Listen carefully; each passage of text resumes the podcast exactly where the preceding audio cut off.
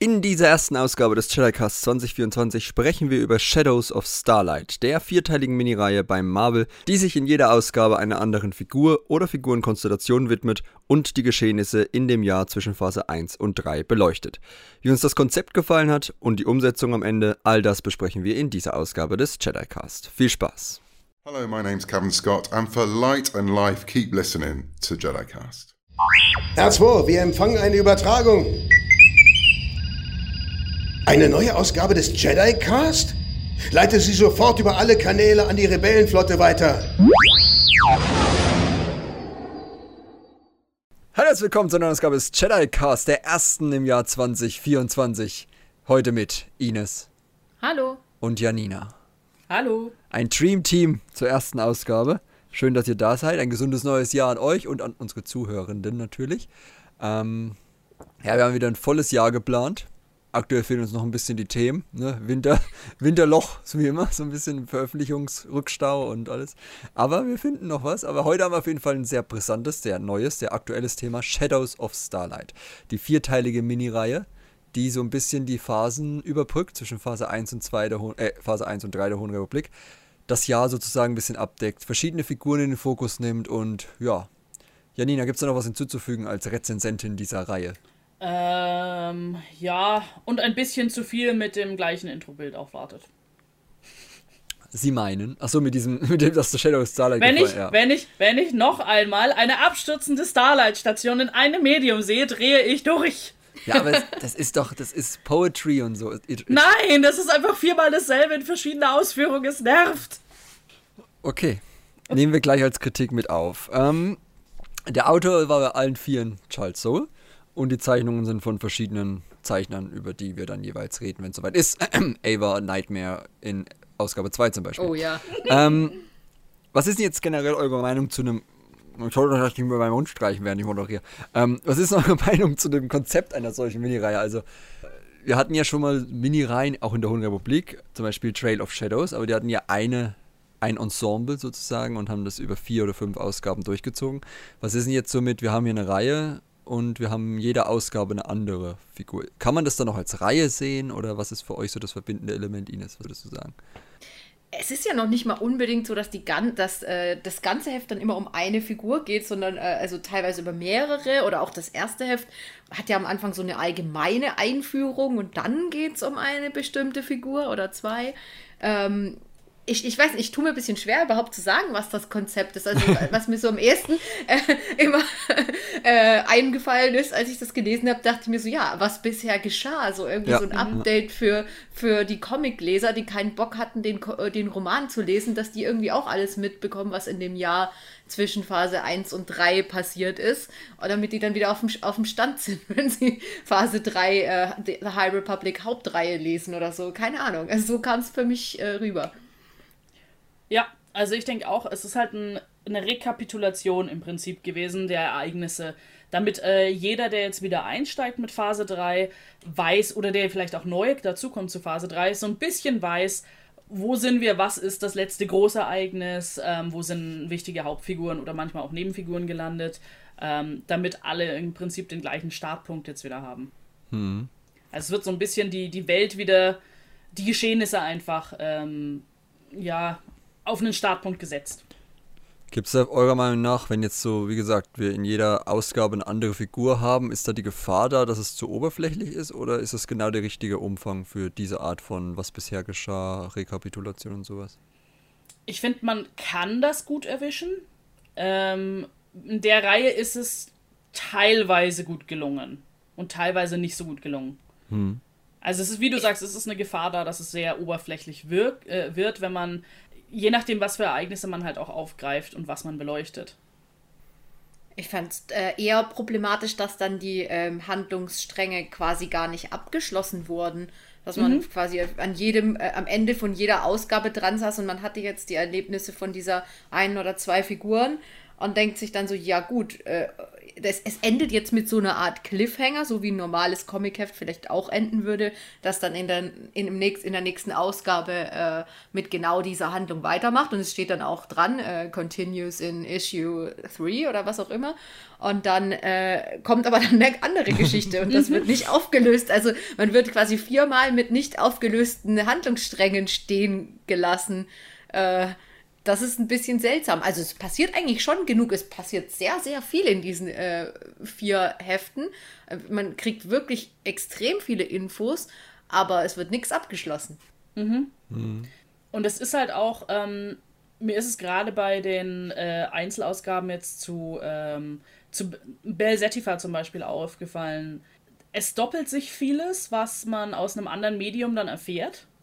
Aber gleichzeitig wird zum Beispiel manches gar nicht beleuchtet, was äh, aus einem anderen Medium käme. Also bei ihm war das Beispiel, ähm, dass dann plötzlich wirklich drin steht sogar, äh, dafür, äh, um zu sehen, wie er Barry gerettet hat, bitte lesen Sie die Kurzgeschichte, wo ich mir echt dachte, ähm, das ist jetzt nicht euer Ernst, oder?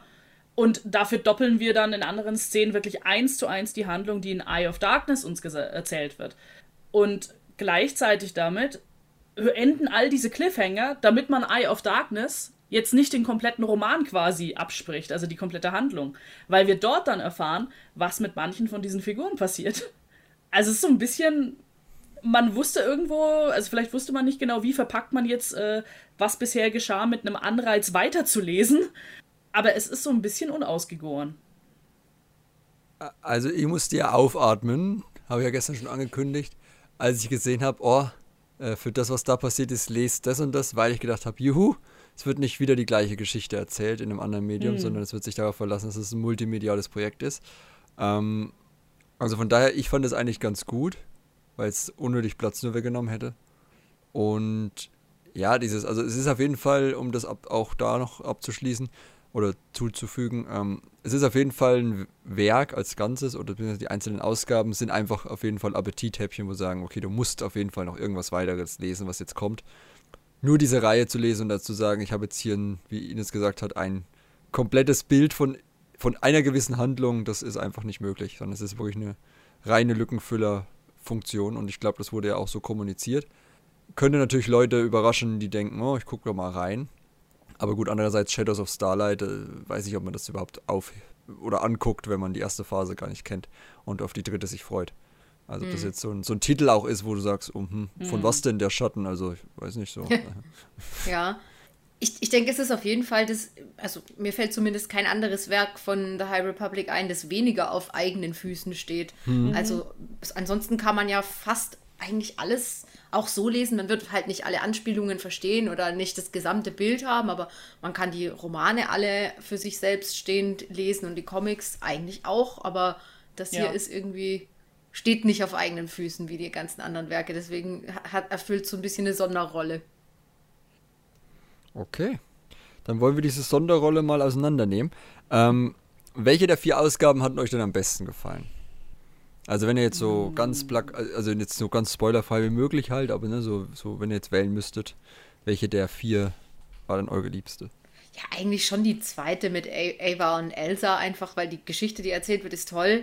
Die Zeichnungen halt weniger.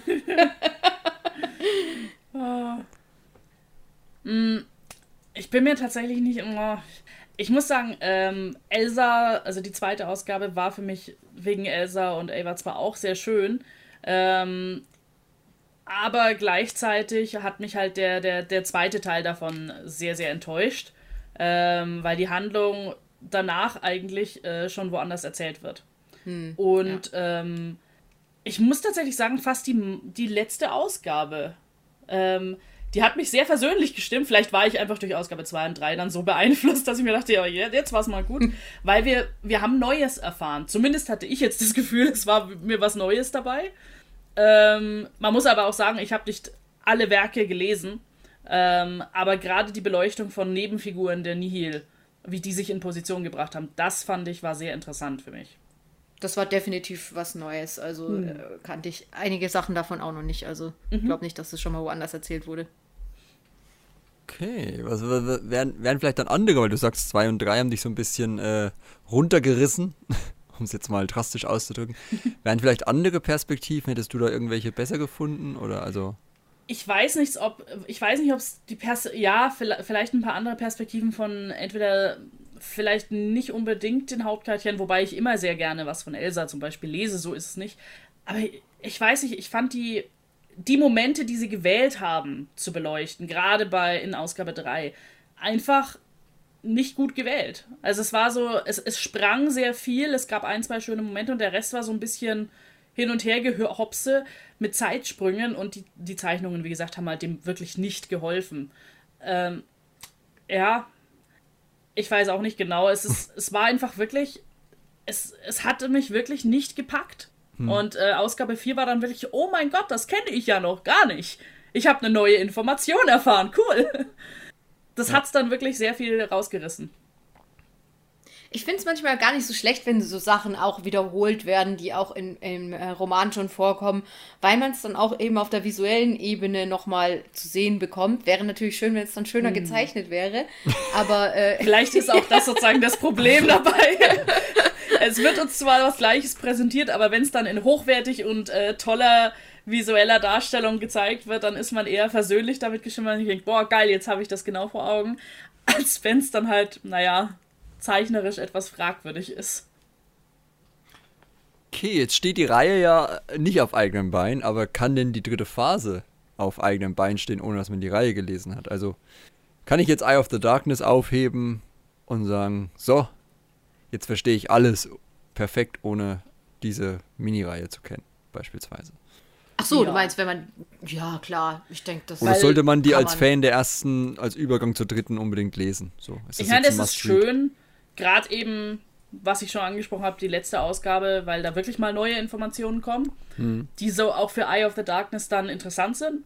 Aber das sind so geringe Informationen, man kann auch ohne die leben. Das ist, wie du vorhin, wie ihr vorhin schon gesagt habt, das sind, ähm, man kann äh, die anderen Werke problemlos lesen, weil man zwar vielleicht eine Anspielung nicht so, nicht so ganz versteht, aber sie, äh, die Handlung ist verständlich.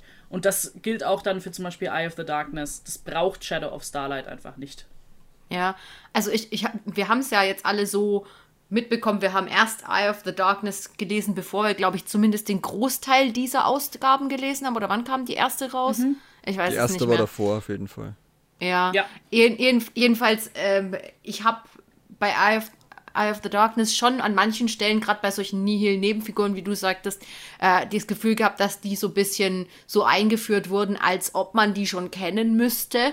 Mhm. Ähm, mhm. Und ich dachte mir so, ja, okay, ich kenne die nicht, irgendwie sollte ich die kennen. Und das kam jetzt hier noch so nachgeschoben. Also es mhm. würde, glaube ich, schon, ein, es hätte schon einen Mehrwert, wenn man diese Reihe vor Eye of the Darkness lesen würde. Aber es ist jetzt nicht so, dass man äh, Eye of the Darkness dann davor sitzt äh, und ähm, sich denkt, ja Gott, ich weiß jetzt überhaupt nicht, wo ich bin, wenn ich die Reihe nicht gelesen habe. Also so viele Infos sind es nicht. Es ist nur, nur so eine, sind nur so in, interessante ähm, Vorgeschichten oder so zu den Figuren, die man aber nicht unbedingt braucht. Ja, oder halt ein bisschen mehr Kontext einfach, genau. Ja. Für gewisse Charakterzüge, die da zutage treten bei auch gewissen Jedi, mhm. äh, die mit B anfangen. Ähm, genau, also es ist jetzt, ich sag mal so, Anspielungen nicht verstehen, kann ja schnell gehen, gerade in der ersten Ausgabe. Wie ging es dir da, Janina? Oh Gott! Als du eine gewisse, also geht zwar in den Spoiler-Teil langsam, aber es ist, dass eine gewisse Person namens Eslin Rell kennengelernt äh, ja. hast die äh, ja uns natürlich als Konnoisseure der zweiten Phase, Ines, ne, Leidensgenossen im Geiste als auch an den Mikrofonen, ähm, schon perfekt bekannt war und dir jetzt das erste Mal so richtig begegnet ist. Wie, wie fühlte sich das an, Janina? Wie war der erste Kontakt mit dieser durchaus sympathischen Figur? Berichte ja, uns. Da war ich tatsächlich noch sehr hyped, muss ich sagen, ähm, weil ich kannte den nicht. Ich dachte mir, who's that? Und äh, was zur Hölle ist mit ihm los? Ja. Und spätestens am Ende der Ausgabe dachte ich mir, okay, äh, hier geht einiges ab. Ich bin gespannt, wie das weitergeht. Und habe mich wirklich darauf gefreut, dass dieser Cliffhanger aufgelöst wird. In der nächsten Aufga äh, Ausgabe. Well. Tja, falsch gedacht. aber ja, also kurz zur Figur, ne? Eslin Rell kennen wir ja aus der zweiten Phase. Da war er aber tatsächlich auch eine sehr neben, also eine sehr starke Nebenfigur. Also dafür, dass er jetzt so eine Hauptrolle gefühlt einnimmt, hätte er, glaube ich, ein bisschen prominenter fast platziert werden dürfen in der zweiten Phase. Ja. aber der kam ja quasi nur als Nebenfigur in den YA-Roman, in dem One-Shot von Claudia Gray, dem gleichnamigen wie die Phase Quest of the Jedi, und in dem Manga vor. Und im Manga quasi noch so seine eigentliche große Wandlung dann hin zu diesem Typen, den er, der er jetzt ist. Mit diesem, ja, stimmt, wenn man jetzt nur die Erwachsenenromane gelesen ja, hat, dann kann, kennt man kannte den man den nicht. ja nicht mal. Das dürfte eigentlich nicht sein, oder? Nee. Also hätte man den irgendwie noch unterbringen müssen. Ich saß bestimmt so da, als zweite Phase fertig war. So, wen nehmen wir jetzt als, als diesen komischen Typen, den Yoda? Wir hatten in der ersten Phase noch keinen Plan, wen wir da nehmen wollen. Wen nehmen wir denn jetzt? Wie wär's mit Eslin Rel? Wer? Na, der ist mein Manga. Ach so, ja, okay, nehmen wir den. ja, also ich glaube schon, dass da ein bisschen mehr Plan drin war. Wie gesagt, ich hätte es logischer gefunden, wenn man den mehr prominent platziert. Aber wir haben ja schon hundertmal gesagt, dass die zweite Phase, die Erwachsenenromane, nicht so richtig die eigentliche Haupthandlung tragen. Ja. Und da hätte er wahrscheinlich auch nicht reingepasst.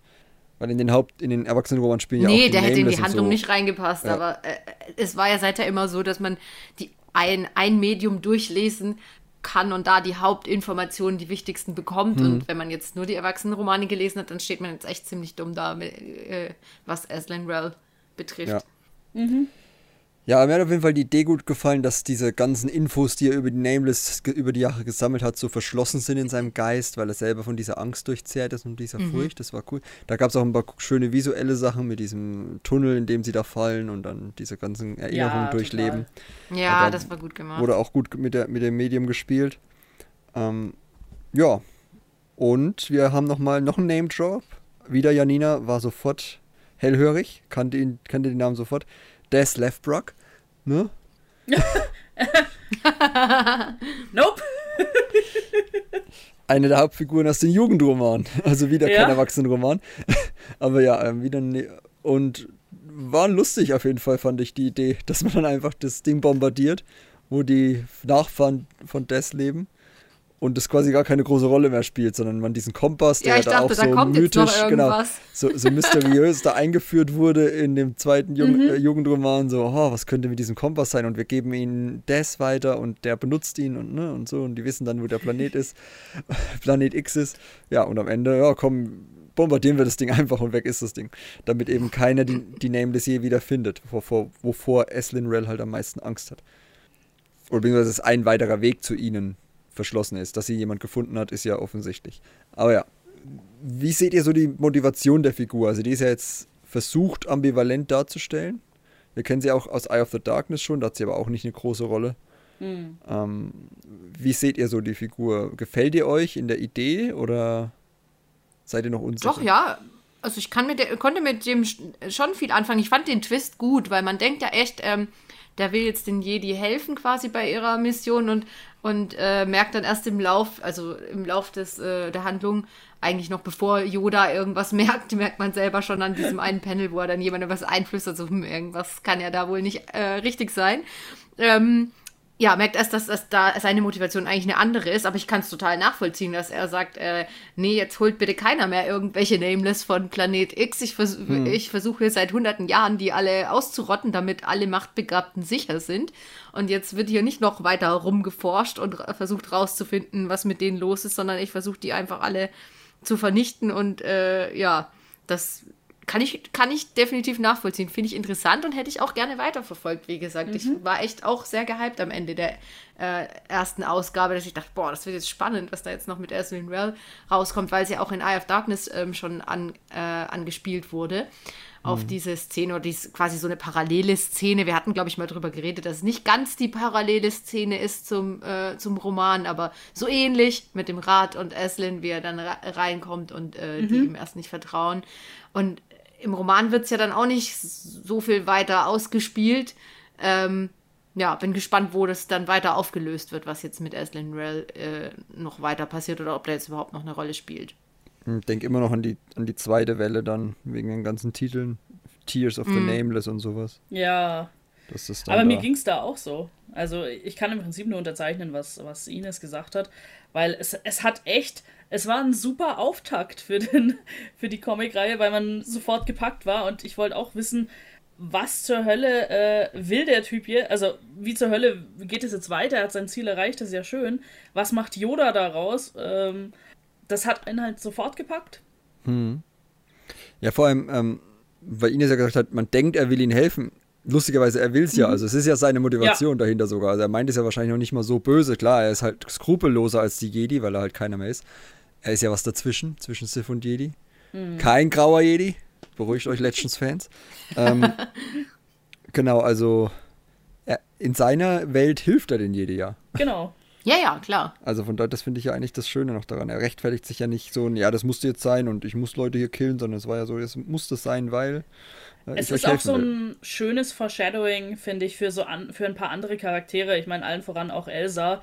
Die Frage, was opfert man? Ähm, wie viel kann man von sich selbst opfern? Ähm, mit, dem, mit einem guten Ziel eigentlich vor Augen. Wie weit driftet man ab in Skrupellosigkeit oder auf die dunkle Seite dann? Ja. Ja. Ähm, und da wird, denke ich, auch schon so ein bisschen Foreshadowing betrieben.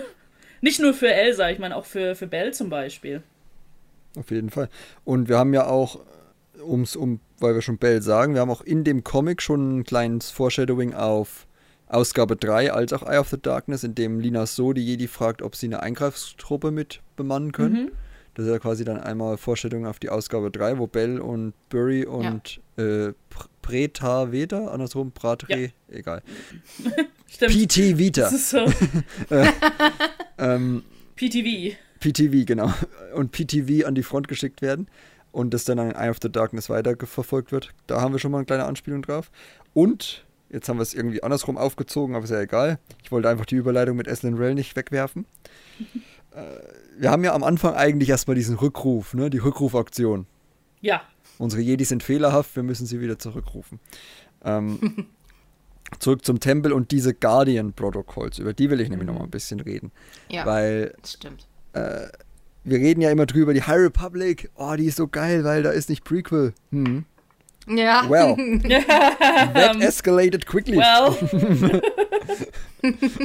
Also, was ist unsere Meinung dazu? Findet ihr das äh, bedenklich oder ist das jetzt vielleicht gerade dieser Punkt, an dem es kippt, dass sie zu diesem, also gehen die Jedi vielleicht nach dem ganzen Nihil Bullshit, Problem, Zeug, was die da haben, jetzt dogmatisch heraus und werden dann zu den Jedi, die wir aus den Prequels kennen? Ja, es ist auf jeden Fall schon so ein, ein Ansatz dazu da. Also gerade diese ganze Geschichte mit, äh, wir befördern jetzt äh, alle äh, Jünglinge da oder die, die, die, bei denen es halt möglich ist, in, zu Padawan und äh, die Padawane, bei denen es möglich ist, zu Rittern. Ähm, dieses schludrige, schnell die Leute in den nächsten Rang befördern, damit man dann irgendwie äh, Kämpfer hat, das hat doch sehr, schon sehr starke Anklänge an die, an die Prequels. Und da merkt man dann halt schon, dass es, dass es nicht um die, die Wesen geht, also was das Beste für die ist und deren Entwicklungsweg, sondern dass es nur darum geht, irgendwie, dass man jetzt versucht, ein größeres Ziel zu erreichen im Krieg, irgendwie was, was äh, zu reißen und das halt auf Kosten von den, von den Einzelnen und gerade den Jüngeren. Das ist äh, schon, hat schon sehr negative Anklänge für mich. ja. Ich fand, ähm, es ist auch, ähm, also ich, ich stelle mir immer noch so die Frage, wird das, wie du gerade ähm, überlegt hast, Tobias, der Grund sein? Also die, die Nihil und die Nameless, ähm, dass die Jedi dogmatischer werden? Weil wir haben natürlich immer noch Yoda und ein paar andere Ratsmitglieder ja, die wir später in den Prequels auch sehen. Oder kriegen wir tatsächlich nochmal eine Auflösung mit Aslan Rell? Weil eine Bedrohung, finde ich, ist eine Sache, aber eine Bedrohung und wie damit aus den ja, ehemals eigenen Reihen umgegangen wird, was finde find ich nochmal, äh, ist wäre ein interessanter Unterschied, weil es für mich mehr erklären würde, warum die Jedi selbst auch dogmatischer werden. Weil dieses Rückziehen ist eher eine Sache, sozusagen, dass man alle zurückbeordert. Aber dass selbst auch die Richtlinien im Orden sozusagen dogmatischer werden, das hat für mich normalerweise den Anklein, dass irgendwas in den eigenen Reihen gehörig schiefgelaufen ist. Also ich bin mir noch nicht sicher. Ich meine, wahrscheinlich wird es irgendwo trotzdem mit den Nameless äh, wieder zusammenhängen. Aber ich glaube, da erwartet uns tatsächlich noch ein bisschen was anderes. Bin gespannt. Aber ja, ich habe mir halt so überlegt, dann als ich die Guardians Protocols, ich weiß nicht, ich habe die mit Florian damals auch im Jedi Bib Livestream das erste Mal, da hat ja jemand quasi diese Oral Bash Sachen übersetzt. Al- Ja, als wir können es auch noch mal sagen. Ich habe es hier gerade Ja. offen, was da alles, äh, was da alles steht. Also da auf Seite, was ist es? Oh, ich habe jetzt hier die Seitenzahlen gerade nicht sichtbar. Aber jedenfalls im, in der ersten Ausgabe sieht man ja so eine Liste. Und die Liste heißt, wenn man sie übersetzt, Acceleration of Youngling Combat Instruction, Aus Outpost staffed by droids, Independent Research paused, Early Padawan Trials, Resource Management Restriction, Offensive Combat as required, No Jedi travels alone. Genau, und, und da habe ich mir halt auch teilweise gefragt, gerade so bei diesem schnelleren Ausbilden von Jünglingen, was das jetzt bringt gegen die Nameless. Also, nur weil ich jemanden jetzt nominell schneller zum Ritter schlage, wird er ja deswegen Mhm. nicht befähigter, sich gegen die Nameless zu wehren, weil das können Ja. ja offensichtlich nicht mal die Großmeister. Ja, aber wenn einer stirbt, kann man den nächsten als Kanonenfutter hinterher Ja, aber den kannst du ja auch als Padawan hinterher, als Ja, Padawan ist hinterher das schicken. so? ja, aber halt in bestimmten Rollen. äh, Ist, das ist doch genau das Gleiche Ja. wie in den Klonkriegen auch. Ja, aber in den Also, Klonkriegen war es halt Das steckt doch Palpatine, ne, und eigentlich nicht die Jedi dahinter. selbst. Das ist ja das Problem. Also in den Klonkriegen waren es ja Aber- noch nicht mal die Jedi, sondern Palpatine, der, der gesagt hat, ja, ihr müsst jetzt hier mal ein bisschen schneller machen mit euren Ausbildungen und so. Wir Aber ich denke, die an der das- Front. es wird ja auch teilweise, gerade in dem Comic, visuell sehr stark verdeutlicht. Ähm, die sind ja alle auch außer Rand und Band, ne? Ja. Also, ähm, man merkt da so richtig, wie angegriffen Jedi auch geistig sind, finde ich. Die sind ja, also, die sind sowas von der Rolle ähm, in ihren Grundfesten auch erschüttert. Das ist halt auch so eine Über, Übersprungsreaktion. Überreaktion, ne? Ja, ja. Ja. Also einfach alles, also die Guardian Protocol, so, was haben wir als höchstmögliche, Messe, ähm, äh, als höchstmögliche Maßnahme? Ja, komm, wir hauen jetzt einfach alles raus, was wir haben. Wir versammeln uns Ja. im Senatsgebäude, weil unser Sch- Tempel nicht groß genug ist. Und dann machen wir erstmal ein bisschen Lore-Dumping. Das war, also das war wirklich, da hat mir wirklich gefehlt, äh, gesehen, was bisher geschah. Also er erklärt nochmal die eine oder alle Meister quasi nochmal so, ja, und dann Mark Henro ist der Anführer, Starlight ist gefallen, es gibt diese Genau. Kreaturen. Also wirklich nochmal alles so richtig schön aufgezählt. Und das macht ja, also erst fand ich so, dachte ich so, hm, ja, okay, Dumps, ne, gib, gib mir die ganze Lore, los. Ich hab's schon wieder vergessen seit den letzten zwei Jahren. Aber andererseits macht es ja auch Sinn. Ich meine, nicht jeder Jedi war ja daran involviert. Es gibt ja auch Jedi, die da Genau. zurückbeordert wurden, die von woanders kommen und sich jetzt gerade denken, hä? What the Ja. fuck is a Nihil? also von daher, ähm, wir dürfen ja aber nicht vergessen, dass das ja noch so eine relativ kleine Problematik war, auf so einem kleinen We äh, Teil des Weltalls beschränkt am Anfang mit den Nihil. Mhm. Und jetzt ja auch, wo sie den Stormwall da aufgebaut haben. Genau, also das fand ich schon mal ganz gut. Äh, und das wird halt auch noch mal ein bisschen ne, in your face gemacht mit diesem Thema, die Lichtschwerter werden nicht mehr so schön verziert. Ja, total. Was man ja auch schon, auch wieder als so Richtung Prequel, ne, äh, sehen kann, weil das eine Lichtschwert, was er dann hochhält, sieht schon sehr nah an so Anakin-Design aus. Ja. Ein grauer Zylinder.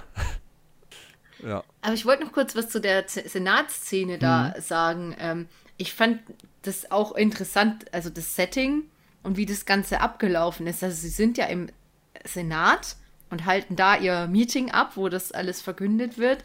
Und das ist ja quasi so eine Demokratie-Arena, wo da jeder so seine Senatspot hat und eigentlich die verschiedenen Vertreter sitzen.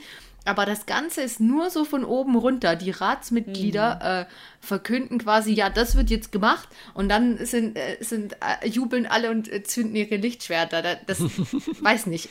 Würde ich mir optimalerweise auch anders vorstellen. Also, das ist, hat für mich auch so einen negativen Anklang für die, für die Jedi, dass da einfach nicht mal diskutiert wird, was machen Ja. wir jetzt oder so von den normalen Jedi Meinungen eingeholt äh, werden, sondern das Erste, was die machen, sobald alle wieder zurück sind, so gefühlt, ist, sie machen eine Riesenversammlung und verkünden, was, was dann jetzt gemacht wird, ohne die äh, vielen tausend Jedi äh, zu fragen. Finde ich irgendwie recht zweifelhaftes äh, Vorgehen bei solchen krassen Entscheidungen. Ja, Ja, wie total. gesagt, auch, auch äh, die, die, die, die, die Symbolwirkung, ne? dass man das in dieser, Ja. wie du sagst, Demokratie-Arena halt so diktatorisch. Also ein bisschen, sie haben quasi schon mal für Palpatine den Platz vorgewärmt. Könnte man so sagen. Genau, wir haben ja dann noch diese, diese andere Szene, in der halt die Vermissten und bestätigt Toten angezeigt werden. Äh, unter anderem dabei Imri, Ava und so als vermisst, Porter Engel und halt Stellan Gios und so kennen wir als, als Confirmed Dead. Lustigerweise auch äh, Orbalin, wenn ich Ja. das richtig sehe. Wo Kevin Scott ja immer noch erklären will, warum es da irgendwie zu einer Doppelung kam in der ersten Phase, aber weiß ich nicht. Ja. Wahrscheinlich nicht mehr. ähm, genau, und wer ist das, der dabei Reef steht? Ist das die aus diesem VR-Spiel? Diese. Ja, ich glaube, ja, ja, die, äh, Ja, ne? wie heißt sie? Äh, Alice oder irgendwie so? Nee, äh, Hm. Ellie oder so. Kann sein, aber ich habe es mir schon gedacht. Ja, ja, das ist die aus diesem, aus diesem einen Spiel da. Galaxy's also Edge-Ding da ist, Einzige, einzige High Republic Medium, was ich nicht kon äh, konsumiert habe. Noch nicht mal ich, also bitte. Äh, äh, ja, also das ist schon. Ich habe Reef erst gar nicht erkannt, der sieht jünger aus. Die Zeit im Tempel tut ihm gut.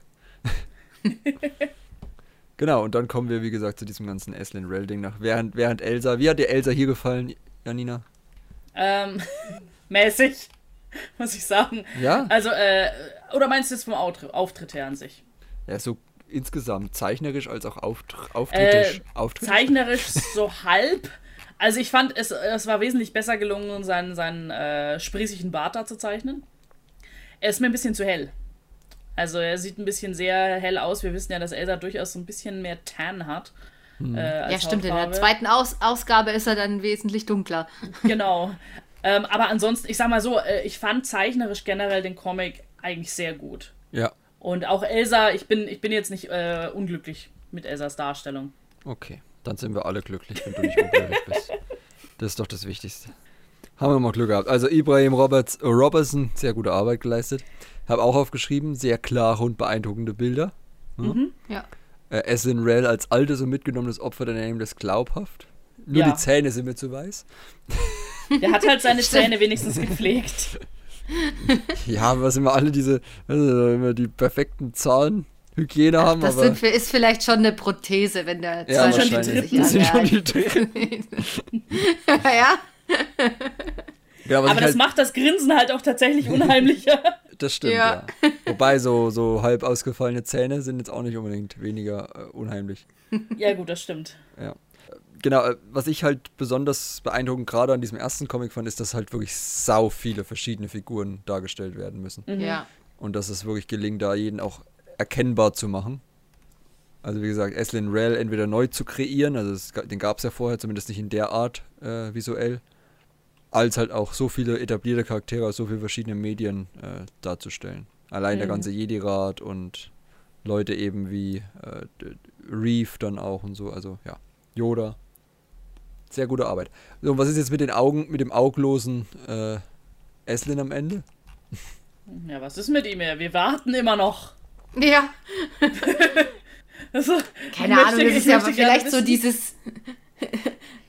ja, sag. Äh, ich, ich möchte gerne wissen, ob das eine Geheimwaffe gegen die Nihil ist oder er einfach nur völlig gaga jetzt ist. Na, ist das nicht. Ich, ich dachte mir, das ist doch so ein bisschen so dieses Motiv, dass irgendwie so, ja, wenn, wenn du jemand hast, der blind ist oder keine Augen hat in einem Film oder so, dass es ja immer sein so, ja, der sieht halt als einziger klar. so Orakel so ein sozusagen. bisschen, ne? Ja, ja, klar. Ge genau, ja, das, blinde das Seher. Jedi alle, alle verblendet und er sieht als einziger klar irgendwie, was gegen die Nameless getan werden muss oder so, keine Ahnung. Ja, ja. Das lassen wir uns überraschen. Gut. Ja, hoffe ich doch. Ausgabe 2. Kinder geht rein. Nein, Ava kann euch nichts tun. um was geht's denn da? Hä? Wer mag? Wer hat noch nicht? Naja, vorwiegend geht's äh, um. Also am Anfang geht's um die, um quasi das. Oh Gott, jetzt kann ich kein Deutsch mehr reden. ähm, Im Prinzip das äh, direkt, äh, das direkt, was danach geschieht, nach. Okay, nochmal. Aller guten Dinge sind drei, es klappt irgendwann, glaube ich. oh Gott.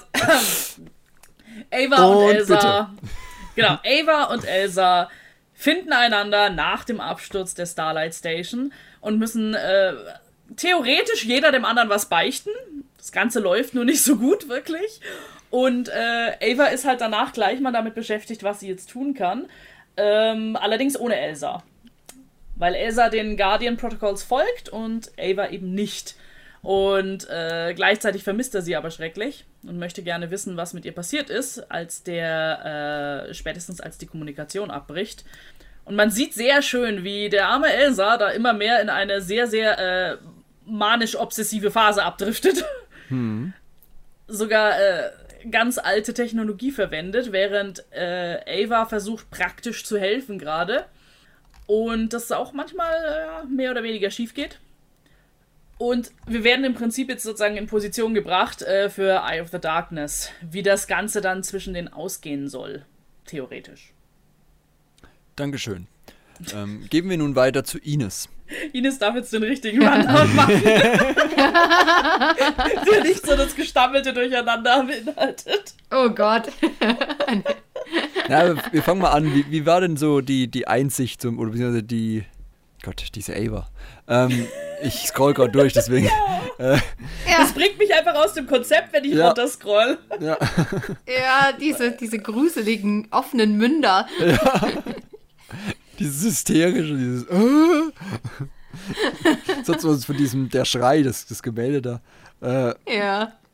ja, erstmal die, die Einsicht oder ihres, dass sie sich selbst die Schuld gibt, sozusagen, am, an allem, was passiert ist, weil sie ja nicht da war als Marshal ähm, der Starlight-Station.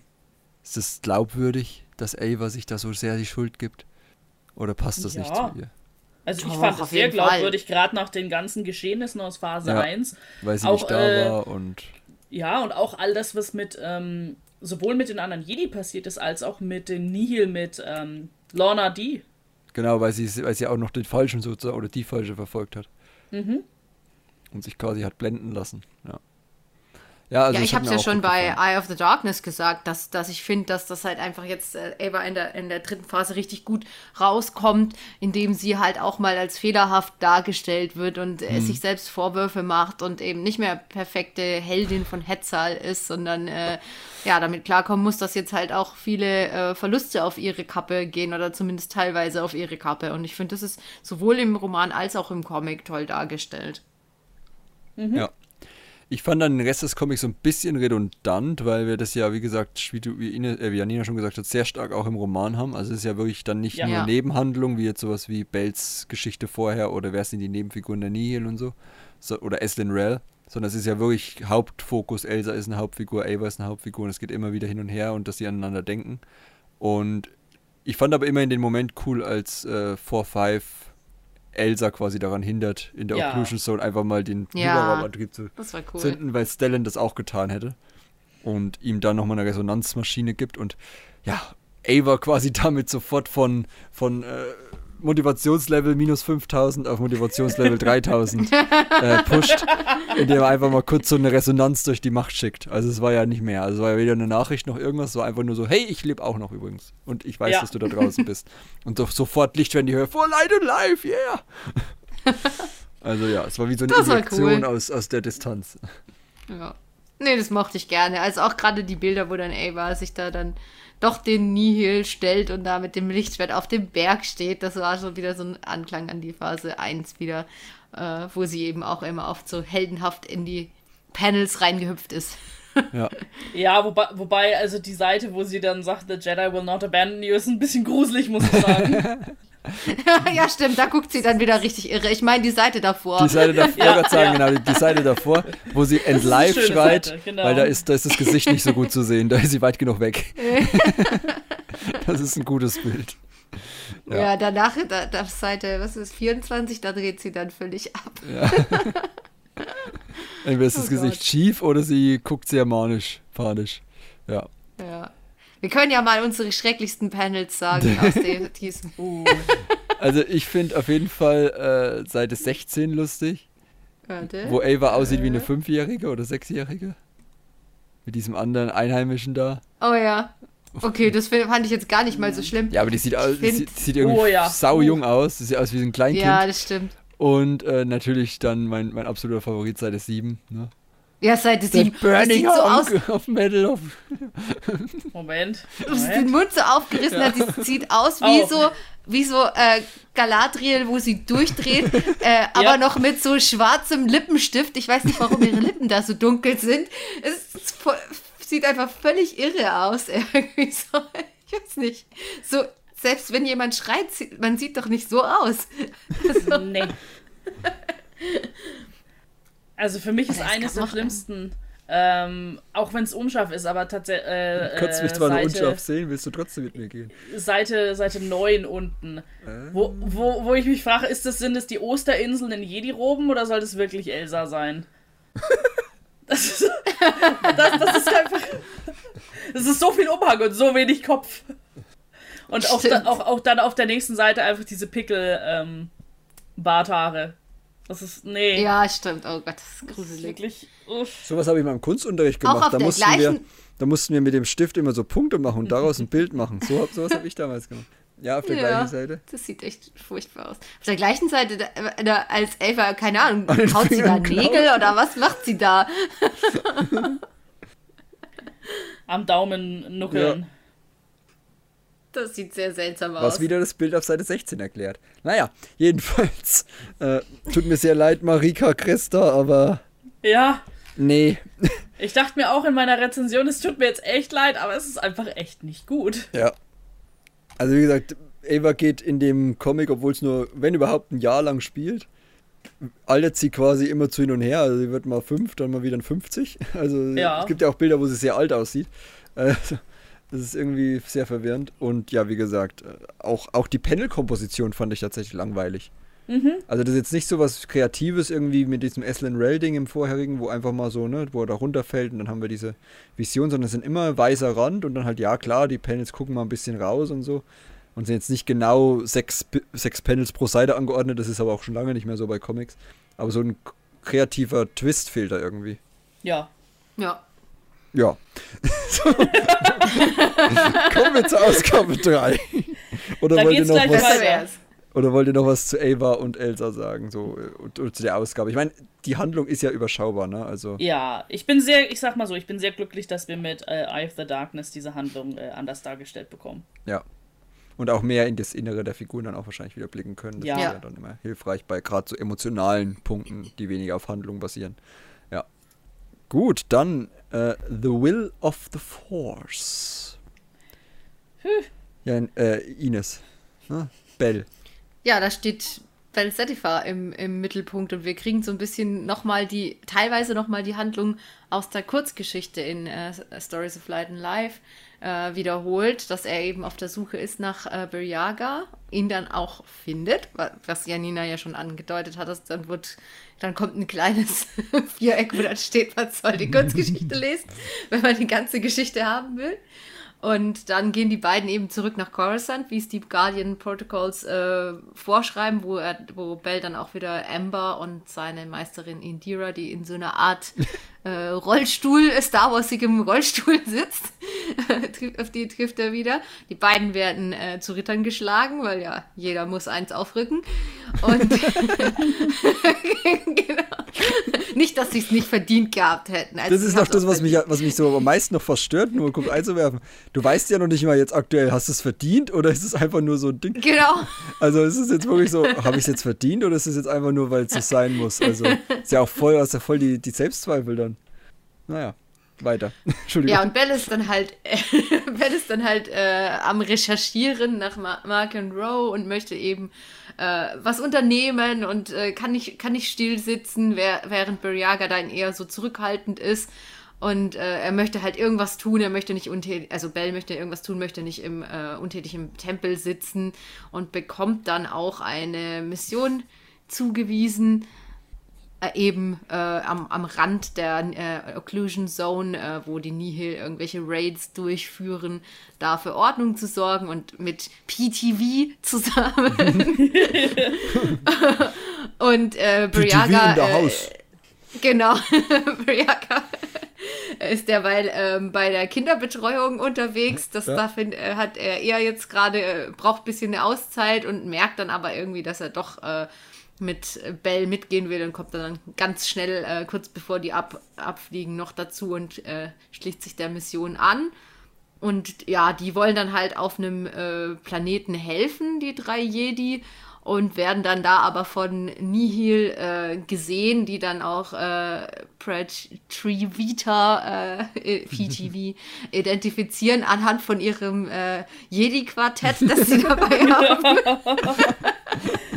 und äh, Boosterkarten. greifen, Hast du schon den Genau. glitzernden PTV? Nee, hast du ihn? Wollen wir tauschen? Und ähm, Melis Shrike äh, gehört zu dieser Gruppe von ähm, von Nihil und die lässt dann sofort mit ihrem Schiff angreifen, auf dem sie auch diesen, äh, dieses Anti, diese Anti-Lichtschwert-Waffe da hat, die Lichtschwerter ausgehen lässt. Und die hat sie aktiviert und deswegen können die Jedi nicht äh, kämpfen mit ihren Lichtschwertern, aber PTV kämpft dann doch so äh, mit, äh, mit der Macht und schickt die beiden jüngeren Jedi eben weg, um, äh, damit die sich nicht auch noch in Gefahr begeben und wird dann aber am Schluss doch durch äh, weiß nicht, durch das Schiff von irgendwie Repulsoren von dem Schiff von äh, Melis Shrike platt gemacht und liegt dann am Boden. Und es wird so, ähm, ja, angedeutet, dass die, dass, äh, dass auch Nameless da sein soll, soll könnten, weil äh, er dann nämlich sagt, er, er spürt nur Furcht, aber die äh, anwesenden Nihil dann sagen, nee, sie haben gar keine Furcht, also müsste er müsste er eigentlich Nameless ähm, vor Ort sein, aber wir erfahren es nie, weil es ist die letzte Seite und äh, da bricht die Story dann mal wieder ab. Ja, äh, also erstmal zum Schluss. Äh, die Angst spürt er, glaube ich, schon in den Nihil. Sie sagen halt, sie haben keine. Ähm, weil also sie ich sich habe halt. das echt so gedeutet, dass ein Nameless da ist. Ja? Okay. Äh, Weil, weil ich fand halt, ich fand tatsächlich den- letzten, den letzten Satz so schön, den er sagt, mit, äh, dass man sich halt Sorgen machen soll um die, die man nicht gefangen hat. ja, ja also klar, dass das- jeder, dass jeder dieser Jedi Widerstand halt bedeutet und je mehr sie nicht fangen, Ja. über die sollen sie sich äh, Sorgen machen und nicht über die freuen, die sie fangen. Ja. Mhm. Aber ansonsten eigentlich eine nette Ausgabe. Ich fand auch schön, dass der Nullifier hier wieder eine Rolle gespielt hat aus, aus Rising Storm, Ja, genau. ähm, den du ja schon erwähnt hast. Das Jedi-Quartett, sehr cool gemacht. also gleich wieder Merchandise nach Stellans Lichtschwert. Für 400 Euro kann man dann das Jedi-Quartett für 600 Euro verkaufen Ja. im Disney-Shop.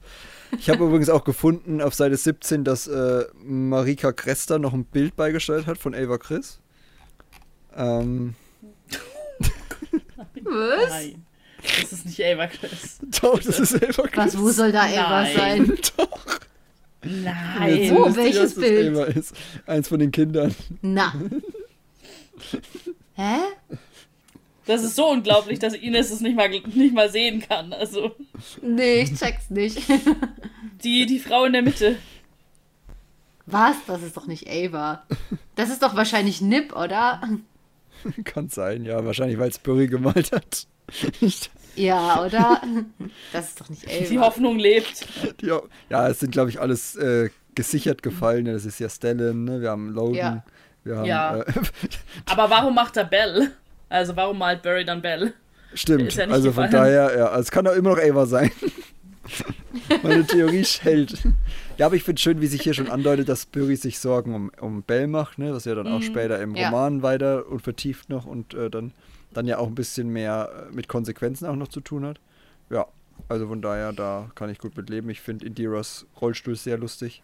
L slightly overengineert. Man könnte auch einfach Repulsoren nehmen, aber scheiß drauf. Ja. Nehmen wir sechs Beine. Ähm, ja. Aber insgesamt eine schöne Ausgabe eigentlich und gut gezeichnet. Naja, Und jetzt kommt Janina. Also gut gezeichnet finde ich sie nur bedingt.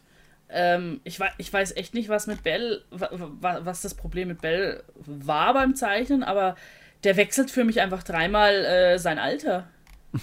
Und es ist nicht nur der Bart, sondern, also ich, ich weiß nicht, wie es euch damit ging, aber der sieht bei seinem Schlag zum, äh, bei seinem Ritterschlag älter aus plötzlich als später. Äh, also jetzt zum Beispiel. Ja, es sind auch so ähm, diese Wangenknochen irgendwie, die, die so ihn so älter Ja. machen, oder? Und auch auf einer Seite plötzlich ändert sich auch zweimal das Alter. Äh, also jetzt Seite 18 zum Beispiel, wo, wo Barry dann zum Schiff mitkommt. Oben im Panel sieht er sehr jung aus, der Bell. Unten plötzlich sieht er aus wie ein alter Mann. Also Stimmt. es ist halt, es ist wirklich irgendwo nicht konsistent in seiner Darstellung. Ähm, später sieht er dann wieder, ich sag mal, altersentsprechend aus, da passt es dann. Aber gerade am Anfang auch, das war so ein bisschen so Experiment Bart, das nicht funktioniert hat. Der sah einfach furchtbar aus. Also auch wirklich alt. Und ich denke mir so, nur weil man einen Bart dran malt, kann der Mensch jetzt nicht so steinalt wirken eigentlich. Ähm, nee, das ist schon ein bisschen komisch. Mhm. Also ich finde vor allem da auf Seite äh, 8 ist es, glaube ich, das sieht ja, Ja. unglaublich alt aus. Genau. Da hat er mich sehr an Quinlan Vos erinnert, bloß in ähm, Ja, oh ja, dunkler, stimmt, ohne richtig. Streifen. Aber das hatte sehr so diesen, diesen Vibe. Und Barry sieht in dem Panel auch nicht gut aus. Der sieht aus, als würde er gerade schlafen wollen. Ich meine, gut, will er wahrscheinlich, nachdem er gerettet wurde, aber. Eben. Also, Ich meine, Ja, die, die meisten, es ist jetzt nicht so wie, wie Ausgabe 2, bei weitem nicht. Aber gerade weil es halt um Bell geht, dachte ich mir, ach, äh, unschön. ja. Naja, gut. Wobei die Re der Rest von den Zeichnungen eigentlich schon gut gelungen ist. Genau, Also, genau. das Der Rest nicht ist so eigentlich völlig in Ordnung. Ich weiß nicht, es war wirklich eigentlich Ja. nur Bell. So ein paar Aliens, aber da sage ich immer, okay, gut, ist halt ein überzeichneter Gesichtsausdruck, das ist in Ordnung. Aber im Vergleich dazu, zum Beispiel, PTV sieht eigentlich recht gut aus. Den haben sie super hingekriegt und Ja. den finde ich schwieriger mit seinen komischen äh, Hirnfurchen da. Also ja, der ist halt, nicht denke ich, so eigentlich einfach zu normal. zeichnen. Mhm. Das sieht nicht gut aus. Ja. Ich finde es schön, dass wir mal ein paar visuelle Dinge bekommen, wie eben PTV oder äh, Shrike, ne? die wir bis jetzt nur Ja. aus dem Roman kennen. Oder auch der Crew aus Tales of Light and Life. Ich hätte mir halt echt gern wenigstens ein Panel gewünscht, wo man sieht, wie ähm, Bell Barry rettet. Das, weil ich denke wenn man so viel schon was äh, rekapituliert, wo man sagt, das äh, kriegen wir teilweise in Eye of the Darkness ja auch nochmal bereitet, dann hätte man doch das visualisieren können, was auch so ein wirklich emotional wichtiger Moment für die beiden ist, diese Rettung. Weil das ist ja auch das, wo man sich seit dem Ende von Phase 1 mit rumschlägt als Leser Ja. und sich denkt, ah, dieser Moment, äh, wenn, wenn Barry dann äh, hoffentlich gerettet wird, gefunden wird, weil, weil Belle eben daran glaubt, dass er noch lebt, das hätte ich mir sehr gewünscht einfach, weil das hätte sich gelohnt. Man musste die Geschichte lesen. Ja, ich meine, es ist zu visualisieren, ist hätte schon. sich gelohnt. Ja, sie haben sich umarmt, Nee, glaube ich, oder? Ja. Ja. Siehste? Ja, ich, ich finde es ich find's eigentlich eher komisch, dass man das mit, mit äh, PTV nicht zu Ende erzählt hat. Also man hätte doch. Also warum, äh, warum beendet man es äh, damit, dass die anderen Jedi äh, quasi nochmal angreifen? Dieser Angriff aber äh, nicht quasi äh, nochmal zu Ende erzählt wird. Das verstehe ich halt nicht. Bist du Oder- sicher, dass, das- dass das sie angreifen? Ich dachte eher, sie fliehen mit den Leuten Ach, die fliehen mit den Leuten. an Bord. Wer, also während er die quasi ablenkt, Ja. sagt er halt, ihr sollt euch Gedanken machen über die, die ihr nicht fangt und quasi die Hoffnung spenden, indem sie die Leute retten. genau. Ach, das habe ich Während die nicht sich gecheckt. nur auf den Ich hab Jedi die- konzentriert haben. Ja, okay, das habe ich irgendwie nicht geblickt. Ich dachte, die kommen da nochmal angeflogen Nee. irgendwie.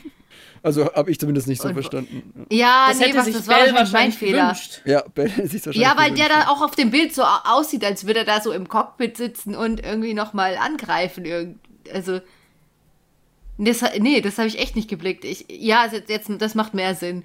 Ich habe ich hab echt gedacht, gerade weil die Linien könnten ja auch sein, dass die nach vorne fliegen. Das sieht so aus, als würden die nochmal angreifen wollen und es dann, es gäbe nochmal irgendeinen Angriff und äh, wo dann versucht wird, ihn zu befreien. Aber ja, die fliehen, okay. Dann macht es viel mehr Sinn. Dann macht es auch mehr Sinn, was er sagt. Ja. Genau, also das, das, das fand ich eigentlich schön, weil das schließt ja dann auch gut an an Eye of the Darkness, äh, mit, dass er halt, dass sie ihn nicht retten konnten, weil sie halt die anderen Leute gerettet haben und jetzt ist er in der Hand der Nihil. Mhm. Dafür ist aber wieder Hoffnung entstanden, bis er sich öffentlich hinrichten lässt.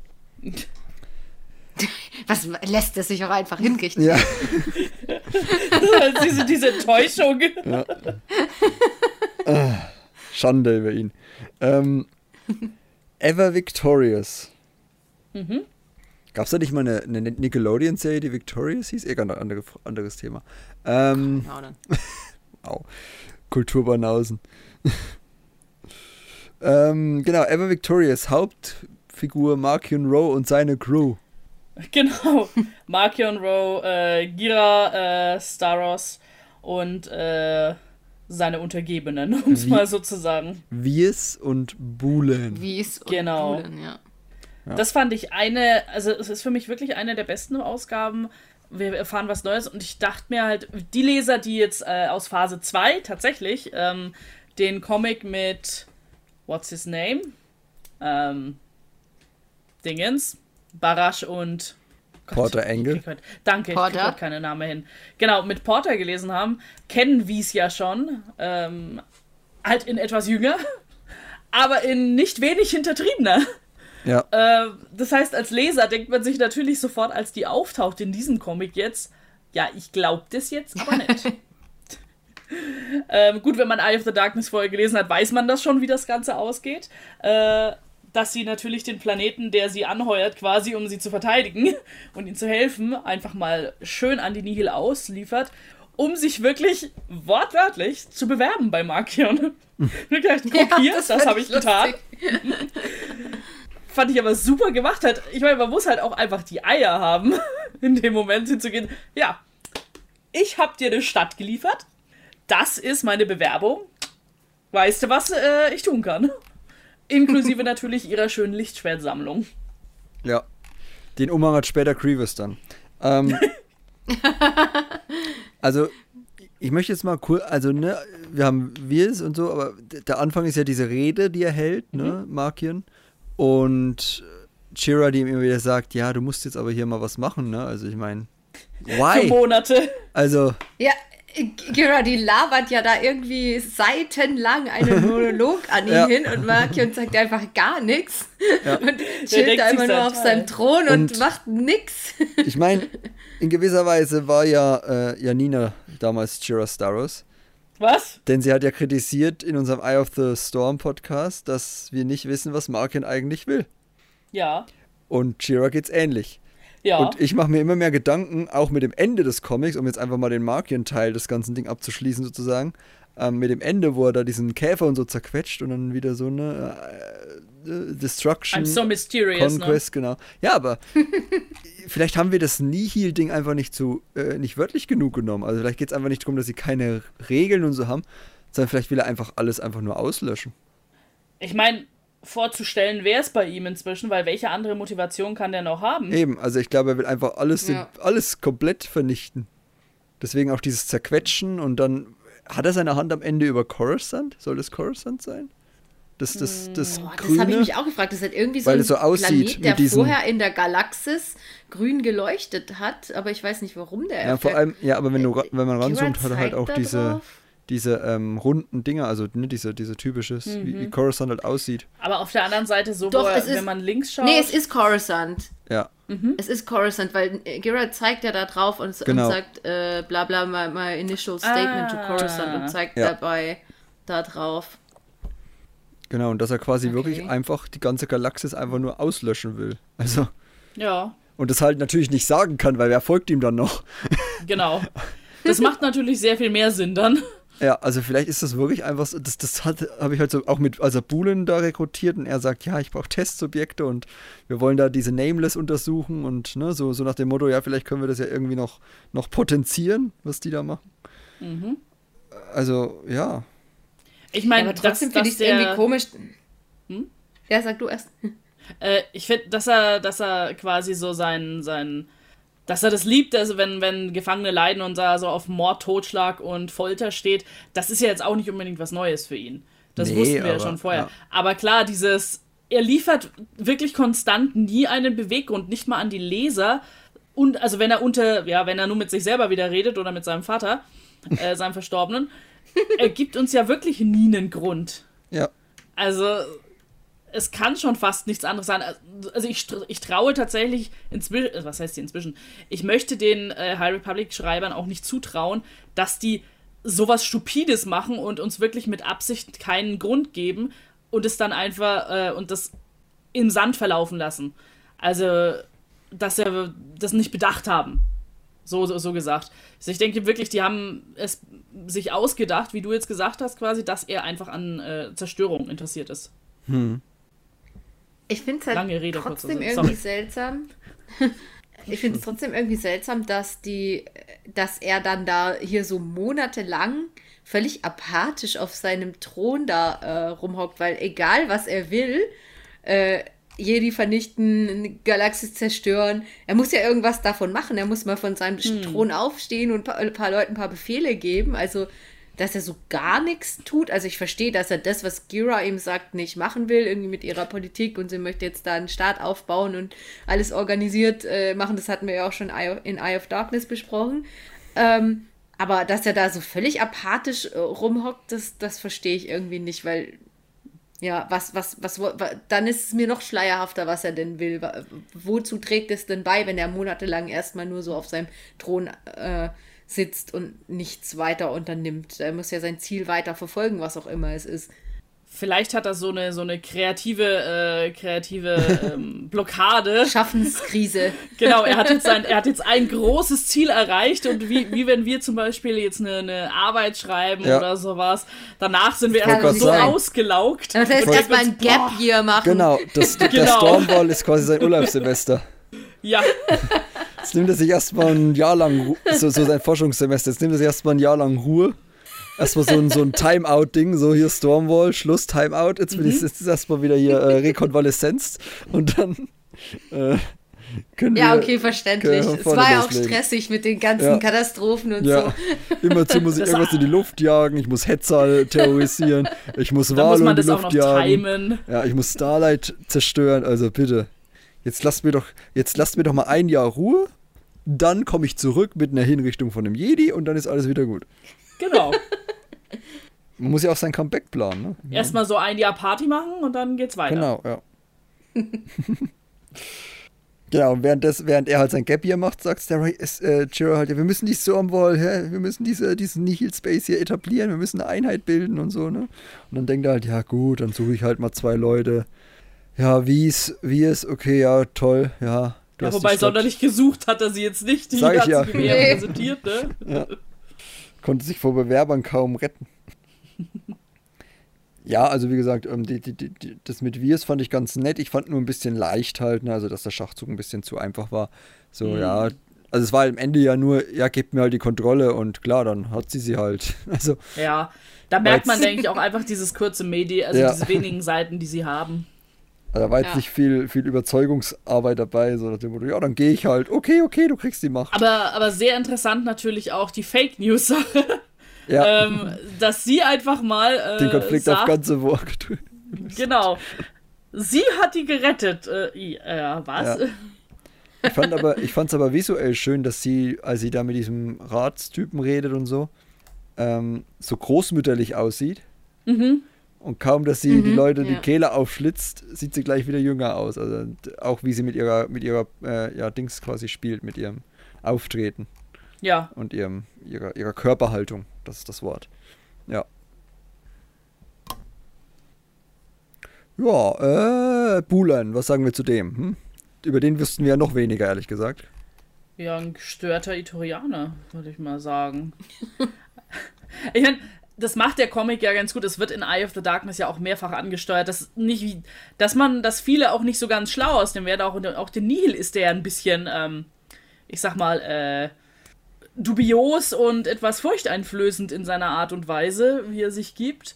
Ähm, und das kommt hier, denke ich, schön raus. Diese Nonchalance, die er an den Tag legt, ähm, wenn er davon spricht, dass er halt ein paar Experimente machen möchte und er braucht da halt ein paar äh, Leute dafür, ein paar Opfer. Ja. Das, das funktioniert, finde Ich ich, auch- ganz gut. Ja, ich finde es auch cool, wie, wie äh, er so seine Zellenwand da irgendwie bemalt hat mit irgendwelchen Skizzen und komischen Gleichungen und so. Also so richtig, wie man sich so jemanden äh, verrückt Geniales im Gefängnis halt vorstellt. Das sagt schon sehr viel aus. Ja, ich bin auch echt gespannt. Also der, der, wie gesagt, in Eye of the Darkness hat er auch noch nicht so eine große Rolle. Ähm, Ja. Was da am Ende noch rauskommt. Auch wieder Tears of the Ja, Nameless, ne? Vielleicht leiden sie ja dann auch unter seinen Sachen, die er da macht. Vielleicht, ja. Und Ich ja. habe noch, ich habe noch mal geguckt. Er war ja, äh, er war ja in, äh, in der zweiten Phase als äh, beim Path als äh, Kind damit dabei. Deswegen Ach, sagt der er, ist es, der Bombenträger. Der Bo ja genau, der die Bomben äh, ja, äh, ich, le- ich gelegt wusste, ich hat. kenne den Namen. Der, weil, weil ich habe nämlich, der, er sagt ja in dem einen Panel, ähm, Your ancestors as well, Genau, you are ja, not ja, the first ja. Everini Ja. I have met. I know your people and their capabilities be better than uh, most. Äh, ja, das sagt er. Und dann habe ich gedacht, okay, ich muss nicht nochmal nachgucken, weil ich konnte mich nicht erinnern, dass er irgendwie schon mal aufgetaucht ist. Eben, Also ja. außer in Eye of Darkness. Dann habe ich nur, habe ich noch mal kurz gegoogelt und dann so, ach, der, ach, das war einer von den, von diesen äh, äh, Kindern da, so zusammen mit, ähm, ach, wie heißt er? Ähm, Tromac. der andere aus Tromac, Elder, der äh, später Elder Tromac ist, genau, mit denen ist er, der ja immer Oh. rumgerannt mit den Ki Kindern vom Path. Ja. Mein Gott, haben die alle scheiß Leben gehabt dann danach. Ja, Kein Wunder, dass die alle so pissig drauf sind, nachdem der Papst zerstört wurde. Der eine ist ein verrückter Wissenschaftler geworden, der andere hat sein Leben auch nicht mehr auf die Reihe bekommen und hängt jetzt mit Yoda in seinem, in seinem Vektor rum. Also muss mit Yoda in Urlaub fahren, Dromac. Oh Gott. Ja. Stelle ich Äh. mir aber auch was Besseres vor. Auf jeden Fall. Vor allem, nee, was sieht man immer so leicht und tritt auf ihn drauf, weil er so klein ist. Naja, äh, aber ja, schön, dass, danke, dass du mir das nochmal. Ich, ich wollte ihn tatsächlich auch googeln, we- wegen dieser Zeile und hab's dann einfach vergessen. Und dann dachte ich, und jetzt, wo du sagst, das ist ein Kind, dann wusste ich gleich, Buhlen, klar, der Bombenträger, logisch. Kenne ich. Ja. Ja. Ja, aber ich hatte den Namen auch echt nicht mehr im Kopf, gell? Also äh, Nee, wie gesagt, mir ich, ist es auch bei Eye of Darkness nicht aufgefallen, dass das ein Name war, der schon mal stimmt, vorkam. da war er auch, da wurde er auch schon namentlich benannt. Ich habe einfach Ja, nicht, aber ja. Ja, aber da hat er nicht wirklich eine Rolle gespielt, da war er ja nur immer so im Hintergrund da. Genau, also vom Namen her nicht, aber wie gesagt, durch diese Zeile hätte man halt, oder hätte, wollte Ja. ich ja auch suchen, aber ja. Er hat auch ein Bild von Dings dran, ne, äh, an seiner Wand. Vom zusammengefallenen Loden. Ja, Ja. Fand ich auch sehr interessant, woher er das weiß oder wie er sich das vorstellt. Also interessant auf jeden Fall. Mal, schauen, was da noch kommt. Ich glaube, da kommt noch was. Die Fliegen sind aber auch widerlich. Die dabei bei ja. Marken rumfliegen, diese Gehirnfliegen, so ein bisschen Baldur's Gate-mäßig so. So ein Gehirnwesen irgendwie, so ein. Aber ja, wird er eh zerquetscht. Ja, also genau, wir haben jetzt quasi so die Vorgeschichte seines Rates, ne? Den er eigentlich nicht wollte, den Ja. er halt gemacht hat, damit Shira Ruhe gibt. Genau. Und das ist dann am Ende halt, ist halt schön, weil es halt wirklich, ich glaube, für den Umfang einfach die, die perfekte Länge ist. Also die perfekte, auch das perfekte, äh, der perfekte Inhalt ist für die Ja. Länge, die man da hat. Weil es halt keine so wichtigen Figuren sind, beziehungsweise keine Figuren, die ewig lange Intros brauchen. Aber man halt trotzdem wissen will, wie kamen die jetzt genau dahin, wo sie sind.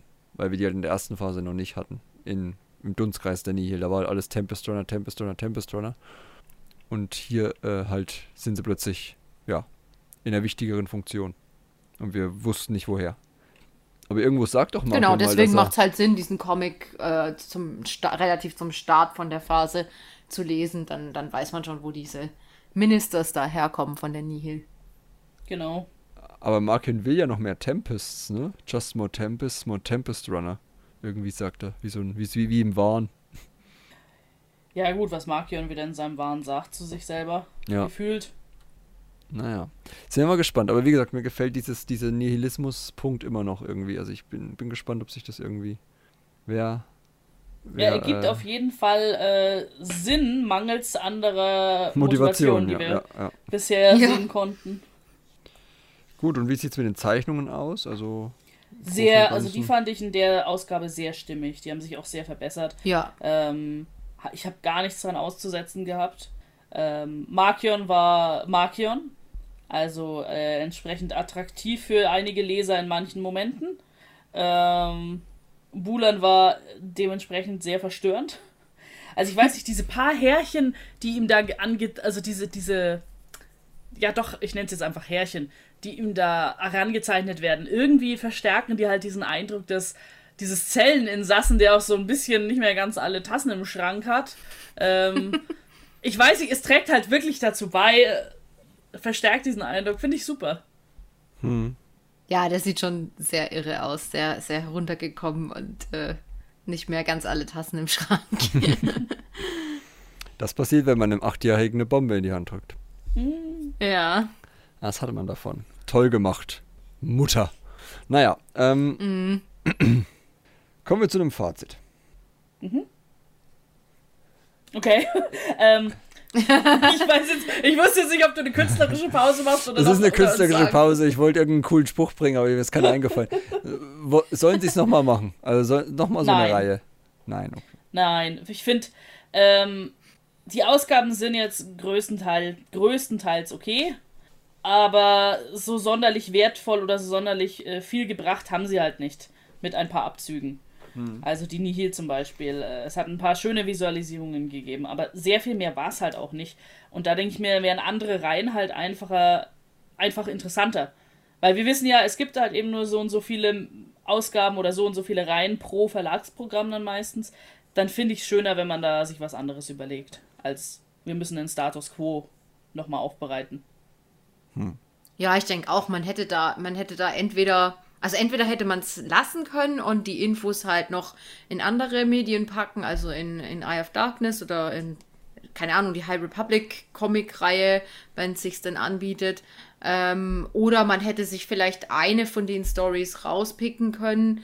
Gerade vielleicht die erste oder die letzte, die ein bisschen mehr hergegeben haben ähm, und die dann und die auch noch nicht so stark in anderen ähm, Werken behandelt wurden. Äh, ja, da vielleicht noch mehr draus machen oder eine kurze Reihe aus einer von den Geschichten machen, die dann auch in sich abgeschlossen ist und äh, wie, wie ich gesagt habe, halt ein bisschen mehr auf eigenen Füßen stehen könnte, sodass man den, die Comicreihe an sich genießen könnte und nicht nur so ein Flickwerk hätte.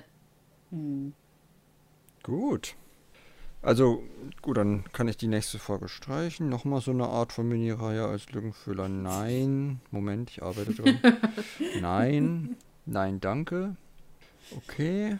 Ähm, welche Ausgabe war am besten und welche am relevantesten? Das kann man noch fragen. Äh, am besten am hattest du ja schon mal relevantesten so auf jeden Fall. gefragt. Genau, Ja. und am relevantesten? Vier. Ja, schon die vierte. Okay. Ja. Sehr gut.